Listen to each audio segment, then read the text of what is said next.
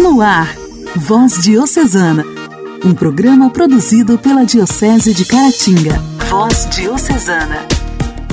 A paz de Cristo, meus irmãos! O nosso programa de evangelização está no ar. Voz Diocesana, produzido com muito carinho pela Diocese de Caratinga e reproduzido por várias rádios da nossa região.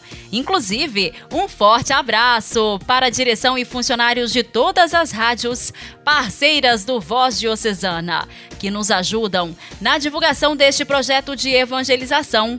Muito obrigada pela parceria. É muito importante para nós contar com o apoio de vocês. Voz Diocesana. Voz Diocesana.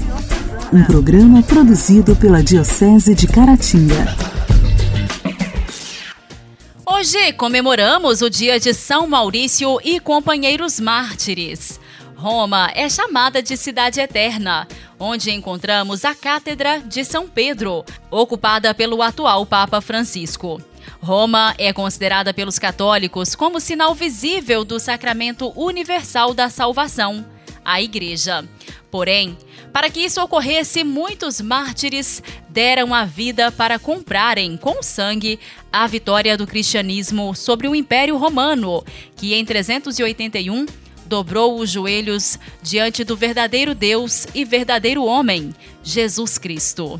São Maurício e companheiros faziam parte da tropa dos valentes guerreiros e mártires do Senhor, que estiveram envolvidos no massacre da Legião Tebana. O imperador Diocleciano, precisando combater as tropas que ameaçavam o império no Oriente, foi ao amigo Maximiano para que o mesmo organizasse um forte exército. Tendo feito progresso, o imperador mandou que o exército parasse para descansar e oferecer sacrifícios aos deuses em sinal de agradecimento. Imediatamente, os soldados cristãos se opuseram a tal ordem. Começaram então a matar parte deste grupo. O oficial Maurício com seus companheiros foram os que mais se destacaram, pois acolheram, por amor e fé em Jesus Cristo, a palma do martírio, dando assim o mais perfeito testemunho. Providencialmente, ou seja, como sinal de grande fidelidade destes cristãos, o local à beira do rio Ródano ficou conhecido como Martingre, nome que deriva de mártir. Esse fato ocorreu por volta do ano 286 e é certo que, no século seguinte, foi elevada uma basílica no lugar da execução e que no ano 520, Sigismundo, rei da Borgonha, construiu lá um mosteiro que subsiste ainda e deu origem à cidade de São Maurício, na Suíça. São Maurício e companheiros, rogai por nós.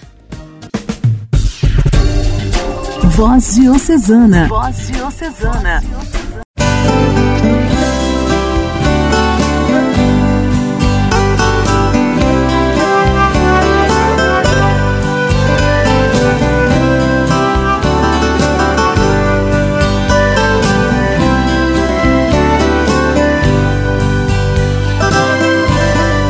Feita de dois riscos é a minha cruz sem esses dois riscos não se tem Jesus. Um é vertical, o outro horizontal. O vertical eleva, o horizontal abraça. Feita de dois riscos é a minha cruz. Sem esses dois riscos não se tem Jesus.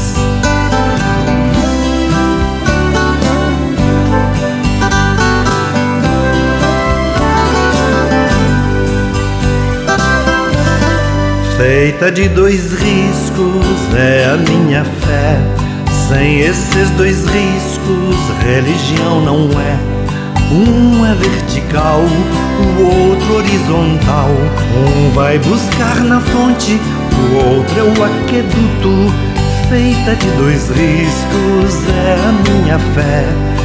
Sem esses dois riscos, religião não é.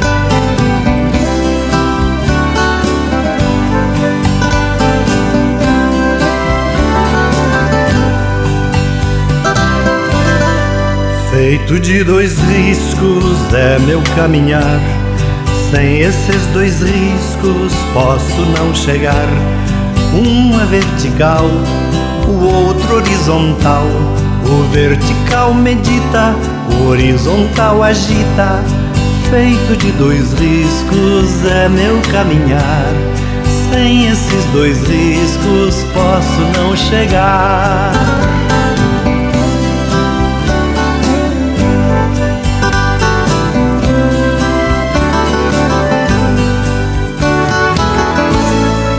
Feita de dois riscos é a minha cruz. Sem esses dois riscos não se tem Jesus. Um é vertical, o outro horizontal. O vertical eleva, o horizontal abraça. Feita de dois riscos é a minha cruz. Sem esses dois riscos não se tem Jesus.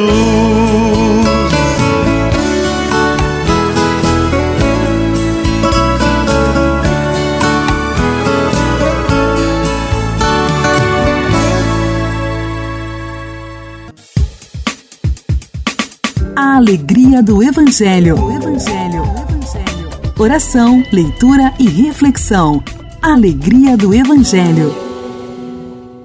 O evangelho desta quarta-feira será proclamado por Miqueias, da paróquia São Sebastião de Orizânia.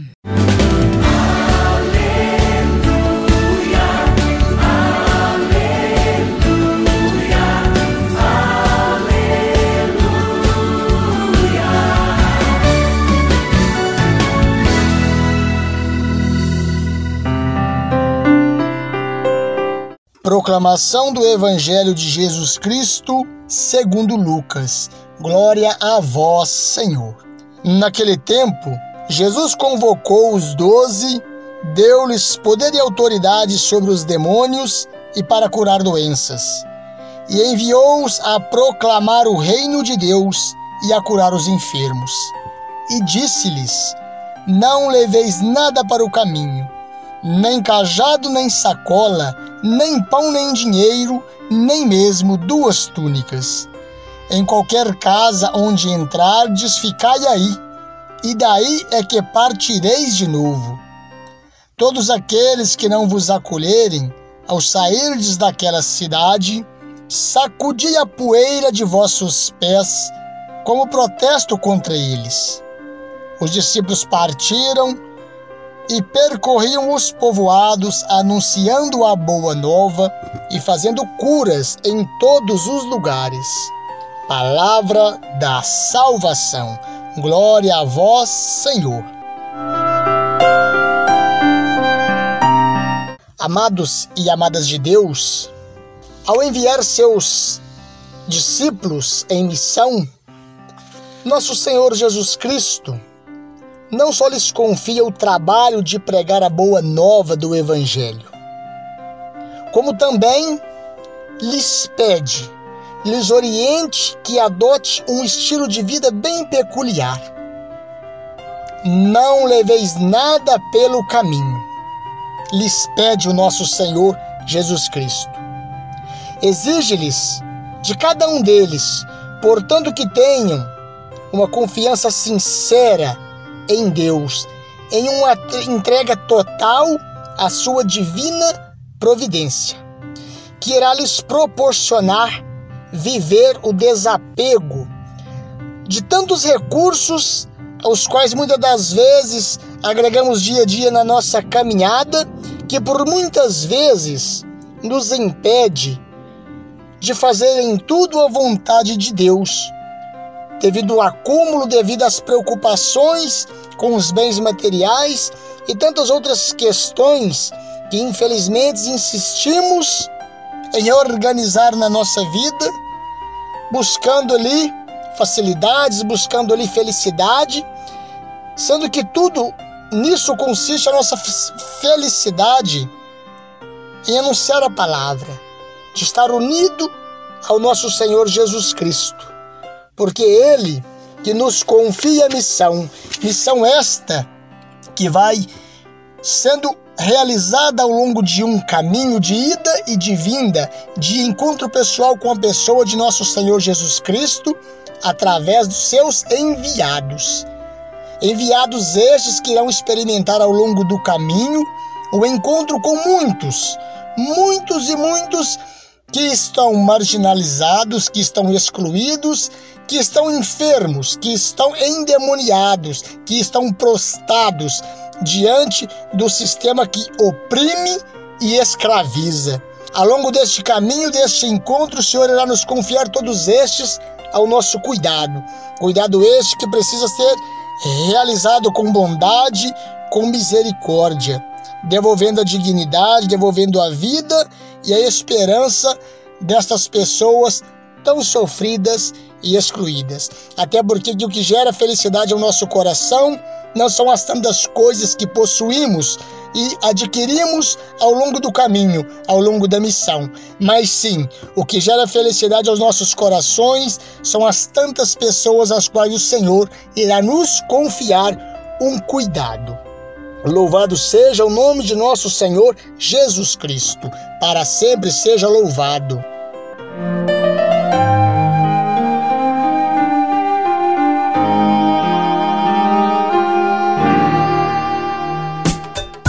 Diálogo Cristão. Temas atuais à luz da fé. Diálogo Cristão.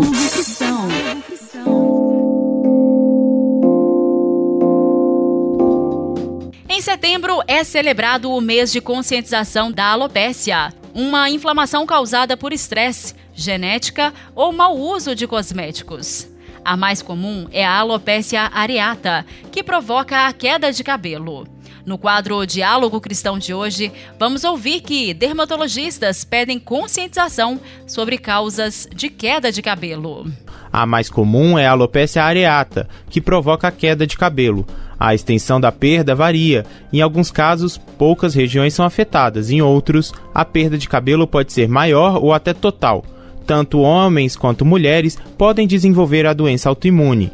Outros tipos da doença são a alopecia de tração, quando o cabelo cai com facilidade ao ser escovado ou preso. A alopecia senil, um tipo de perda de cabelo e afinamento dos fios que geralmente ocorre em pessoas acima dos 50 anos. A médica dermatologista Fabiane Andrade, coordenadora do Departamento de Cabelos e Unhas da Sociedade Brasileira de Dermatologia, explica que há vários tratamentos para a doença. Ela tem tratamento, não tem cura e muitas vezes ela apresenta só falhas localizadas no couro cabeludo ou disseminadas em todo o corpo, todas as áreas de pelo. Diversos são os tratamentos tópicos e sistêmicos, né, com remédios de tomar e a gente não tem uma estatística brasileira, mas a gente acredita que mais ou menos 1% da população tem em algum momento da vida alopecia areata. Um tratamento comum é a terapia com LED, facilitando o crescimento de novos folículos no local afetado. Outra alternativa é o implante capilar, que precisa ser avaliado pelo dermatologista. E ainda, seguindo com o quadro Diálogo Cristão, o governo federal zerou os impostos de importação de produtos utilizados por pessoas com deficiência e de um remédio para tratamento de câncer. Quem traz as informações é o repórter Gabriel Brum.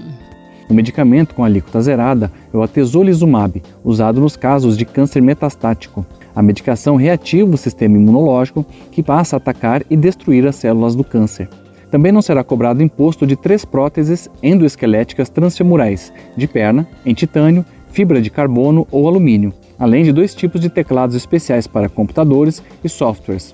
A inclusão dos itens na lista brasileira de exceções à tarifa externa comum ou na lista de bens de informática e telecomunicações foi aprovada na semana passada pelo Comitê Executivo de Gestão da Câmara de Comércio Exterior, a CAMEX, ligado ao Ministério da Economia. O presidente Jair Bolsonaro divulgou neste domingo a medida nas redes sociais. Ele ainda mencionou a isenção dada a mais de 500 produtos usados no combate à Covid-19 desde o início da pandemia. Igreja, Igreja em Ação. Formação, CNBB, notícias, Vaticano, diocese, não paróquia, a minha Igreja fé. em Ação. Igreja em Ação. A pontifícia obra da propagação da fé por meio de suas atividades, juventude missionária, famílias missionárias e idosos e enfermos missionários, assume o projeto Corrente Solidária como um gesto concreto dos grupos em todo o Brasil.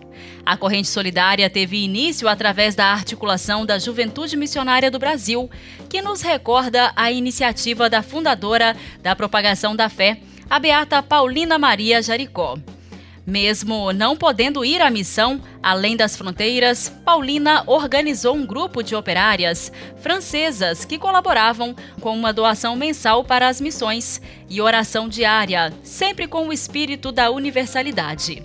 Em 2021, o compromisso Além Fronteiras, por meio da cooperação missionária, material e espiritual, será para com a Igreja de Mianmar uma grande nação de mais de 55 milhões de habitantes, com a presença de católicos desde 1868, quando chegaram os primeiros missionários do PIME. A presença da Igreja Católica está inserida em vários âmbitos, principalmente com a formação da juventude no olhar solidário dos cárceres na vida dos dependentes químicos. Hoje no quadro Igreja em Ação, Padre José Estevão, que é filho da nossa diocese de Espera Feliz, nos fala sobre o PIME em missão em Mianmar, na Ásia. Queridos ouvintes, hoje vamos falar um pouco sobre o Mianmar. Este país localizado no sudeste da Ásia, que faz divisa com a China, a Tailândia, Bangladesh, Laos e Índia. Mianmar conta hoje com uma população de aproximadamente 55 milhões de habitantes, dos quais 88% são budistas, 4,5% são muçulmanos, 6% são cristãos. Entre os cristãos, nós católicos não chegamos a 2% da população. Apesar da nossa comunidade católica no país ser muito pequena, a fé é viva e das comunidades nascem muitas vocações religiosas e sacerdotais. O Mianmar é um país budista, não somente pelo número de fiéis aderentes a esta religião, mas também pelo fato de que o budismo foi declarado oficialmente a religião de Estado. De fato, se sente forte a influência do budismo na vida do povo, seja na observância do calendário anual que prescreve festas e feriados a serem observados, mas também na presença de alto-falantes em mercados ou estradas transmitindo orações dos monges budistas, na reverência e respeito pela pessoa do monge e da monja, na presença é, por todos os lados de pequenas e grandes pagodes, os lugares assim dedicados para a oração. A população é formada por 135 diferentes grupos étnicos, com língua e costumes próprios. Então, cada etnia tem o seu jeito próprio de viver e pensar o país. Nem sempre há um entendimento comum sobre um determinado tema, e isto dificulta o andamento de muitos trabalhos ou, ao menos, torna mais lento o processo de decisões. O povo birmanês tem uma história marcada de lutas e sofrimento. Depois de um longo período de colonização inglesa, em 1948 obteve a sua independência. Porém, já em 1962, sofreu um golpe de Estado e ficou sob a ditadura militar até 2010, quando iniciou-se um processo de abertura para a democratização do Estado. Em 2015, foram realizadas as primeiras eleições democráticas, onde o povo pôde escolher seus representantes no governo do país, sendo eleito partido de oposição aos militares.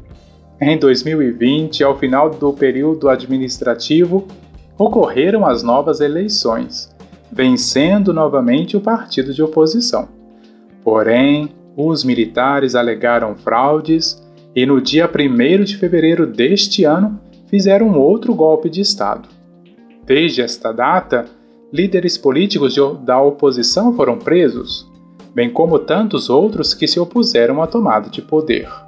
Mais de duas mil pessoas já foram assassinadas arbitrariamente, incluindo quase 100 crianças.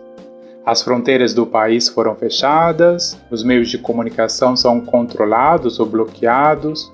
A maioria dos estrangeiros que viviam e trabalhavam aqui retornaram para os seus próprios países.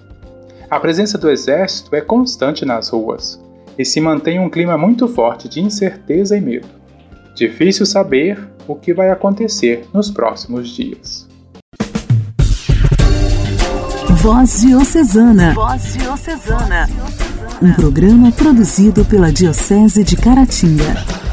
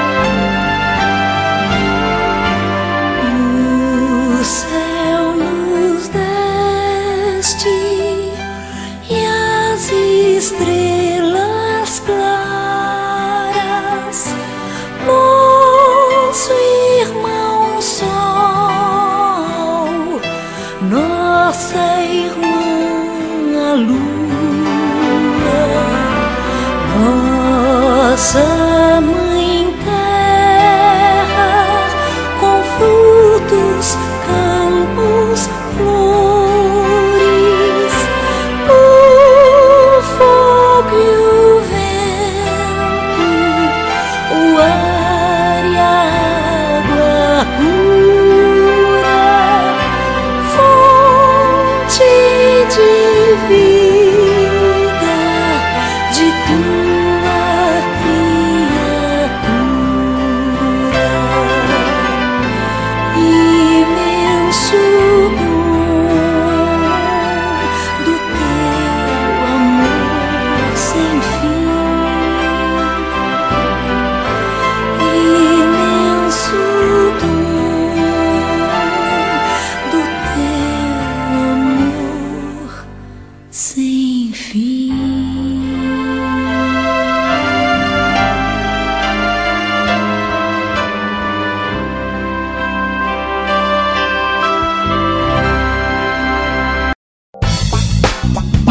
história, nossa história, curiosidades e fatos que marcaram nossa diocese. Nossa história.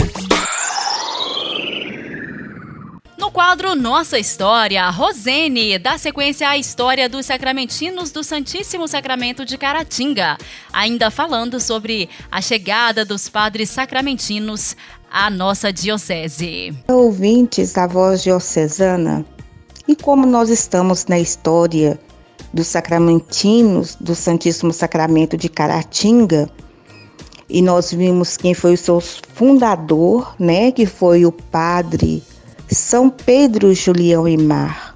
E foi no ano de 1958 que chegaram então a Caratinga os reverendíssimos padres sacramentinos. Uma grande graça para Caratinga, das maiores de todos os tempos. E eles chegaram para a igreja Nossa Senhora da Conceição, pois ela seria paróquia. Ali teria adoração perpétua e até um seminário sacramentino. Tudo isso representou um novo sentido espiritual e eucarístico para Caratinga. A paróquia Nossa Senhora da Conceição, criada pelo decreto do dia 2 de fevereiro de 1958, a paróquia Nossa Senhora da Conceição, dentro da cidade de Caratinga, foi inaugurada no dia 19 de março e foi entregue então aos reverendíssimos padres sacramentinos da adoração. Então, no início, seria apenas adoração diurna, e foi de grande importância essa chegada dos sacramentinos para a nossa cidade. Orar costuma fazer Intimidade com Deus. Esse é o segredo. Intimidade com Deus. Compadre Elias Garcia. Elias Garcia. Costuma fazer bem. Olá, irmãos e irmãs. Continuemos a cultivar a nossa vida espiritual. A transformação do coração daquele que reza é a primeira resposta ao nosso pedido. Nós somos sempre transformados, renovados através da oração intensa, sincera e verdadeira no coração. O apóstolo Paulo diz: Orai sem cessar. Nosso tempo está nas mãos de Deus. É impossível que caia em pecado o homem que reza. Orar ao Pai é entrar em seu mistério, e Jesus revela plenamente o Pai. Só Deus, nosso Pai, santifica, torna santo o coração humano. Durante toda a nossa vida, nosso Pai nos chama à santidade. Rezai como se tudo dependesse de Deus e trabalhai como tudo dependesse de vós. Já dizia Santo Inácio de Loyola. A vida ética do cristão evolui à medida que progride a vida de união com Deus e a intimidade com Cristo. E há duas formas de ver a santidade, que expressa o sentido moral, mas também o sentido ontológico, a nossa participação na vida de Deus. E a experiência religiosa expressa este contato com a realidade transcendente mas também a experiência religiosa expressa a percepção afetiva, este estado afetivo, a autoconstrução da pessoa, o autoconhecimento da pessoa que reza, da pessoa orante. E aí nós podemos sempre perguntar: mas pode haver um contato puro com o absoluto? Este contato ele é sempre condicionado? Não alcança o ser como tal? Mas apenas manifestações concretas percebidas como belas e boas. Oração é pôr-se na presença de Deus, numa atitude de espera, de escuta, de acolhimento. Deus abençoe a você, irmão, irmã, e até mais.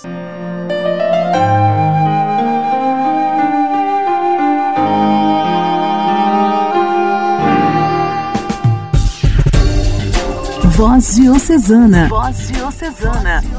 Um programa produzido pela Diocese de Caratinga. Caros ouvintes, o Voz Diocesana de hoje está terminando. Muito obrigada pela audiência. Continue sintonizado em sua rádio preferida. Nós voltamos amanhã, se Deus quiser. Forte abraço. Você ouviu Voz Diocesana um programa da Diocese de Caratinga. Voz Diocesana.